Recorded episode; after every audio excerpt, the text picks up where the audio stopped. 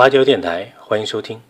酒后显摆强奸被抓，十八岁小伙强奸三十岁女子，九年没事，天网恢恢，疏而不漏啊。许多事情，九年的时间已经足够消磨掉痕迹，但有些事儿呢，却并不能。比如罪证。二零零七年的七月，来自合肥长丰的刘某，在杭州一处偏僻的城中村。拦路抢劫并强奸了一名女子，事后呢逃之夭夭啊！九年来，刘某从躲躲藏藏到事业有成，从经常梦到被捕到酒后拿此事吹嘘。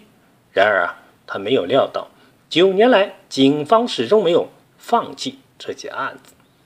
江干警方勘查现场之后呢，形成的厚厚的卷宗以及嫌疑人的 DNA 早已记录在案了。在滁州琅琊公安获得线索之后，江干警方第一时间赶到安徽。二零一六年的三月十号，警方在多方调查后，确定了刘某在逃嫌疑人的身份。在他经常去的浴室蹲守多时，终于将其抓获。二零零七年的七月初，杭州正是炎夏，一天晚上八点左右，受害人杨女士到一处城中村里拜访亲戚。在杭州打工多年的杨女士。当时啊，刚过三十岁，已结婚成家了。那一晚的遭遇呢，让他至今心有余悸呀。去城中村的道路十分昏暗，有大片的空地。杨女士走着走着，突然背后窜出一名男子，一把将她抓住，拖进了路边的草丛中。杨女士奋力的挣扎喊叫，可无奈啊，当时啊不比现在，这处空地别说监控和路灯，连最近的住户都有一大段距离，无人听到。杨女士的求救，男子低声呼喝，要杨女士将身上财物都交出来。可杨女士呢，始终在奋力的反抗。就在纠缠之中啊，男子却改变了初衷，也不抢劫了，反而对杨女士进行了性侵害啊！男子用拳头一边猛殴杨女士脸部，一边进行强奸。杨女士被打的是满头是血呀。受刑得逞后，男子迅速的逃离了现场。作案的男子就是刘某。那一年呢，刘某才十八岁，在杭州一个工地上做木工。案发当天呢，好喝酒的刘某与朋友喝了点白酒，虽然没醉，却让他很是亢奋。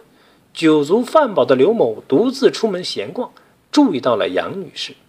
犯下案子后呢，刘某很慌张啊，逃回老家合肥躲藏了两年。躲了两年之后，没人找上门。刘某以为风头已经过去，就壮起胆子离开老家去滁州发展呢。干的依旧是老本行，室内装修。很快，刘某的事业蒸蒸日上，年纪轻轻成了手下有好几支装修队的包工头了。而另一头呢，虽然线索几乎断绝，但江干的民警们却一直没有放弃。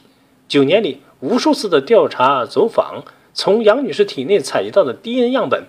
更是和数千人做过对比，也正是这份始终在反复对比的样本记录，成了后来破案的关键。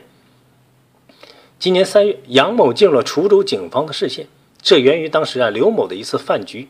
饭局上啊，酒醉耳热之后呢，刘某将当年犯下的事拿出来显摆。他说啊，自己曾在杭州当街强奸过一个女子，九年过去了，一点事儿都没有。言辞之中啊。颇有几分自得呀，然而这段话却引起了其他人的警觉。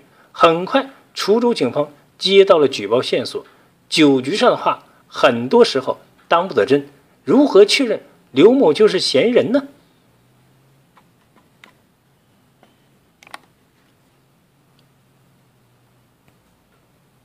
江干警方对案件的详尽勘查情况以及 DNA 样本，成了破解谜题最重要的钥匙。民警在初步的确认之后，采集了刘某的 DNA 样本，对比结果吻合，刘某就是当年的嫌疑人。此时呢，江干警方也第一时间赶到了滁州，两地公安共同努力，很快确认了刘某的居住地与生活习惯，一举将之抓获呀。当年十八岁的刘某，如今已经是个白白胖胖、事业有成的中年人了。刘某回忆啊，当年没有女朋友。又喝了点酒，看到杨女士后就起了色心呢。三月十一号，刘某被押解回杭州。目前，刘某已因涉嫌强奸罪被江干区检察院批捕。